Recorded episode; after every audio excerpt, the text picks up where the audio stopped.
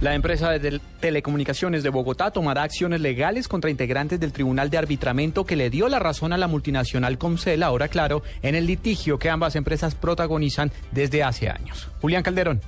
La empresa de telecomunicaciones de Bogotá reiteró su rechazo al laudo arbitral proferido por el Tribunal de Arbitramiento encargado de su caso contra la empresa de telecomunicaciones Comcel, argumentando la indignación que le genera este fallo, que le obliga a pagar más de 50 mil millones de pesos a la multinacional. La ETV asegura que no solo ejercerá las acciones legales necesarias para conseguir la anulación del laudo, sino que también formulará denuncias penales, disciplinarias y patrimoniales contra Juan Manuel Arboleda y Omar Rodríguez Turriago, árbitros que por mayoría tomaron la decisión de dar la razón en este aclaró. Finalmente señala la empresa distrital que un hecho que le llama la atención es que los tribunales de arbitramiento se surten ante la Cámara de Comercio de Bogotá, donde la hija de una alta directiva de Comcel ocupa un cargo gerencial. Julián Calderón, Blue Radio.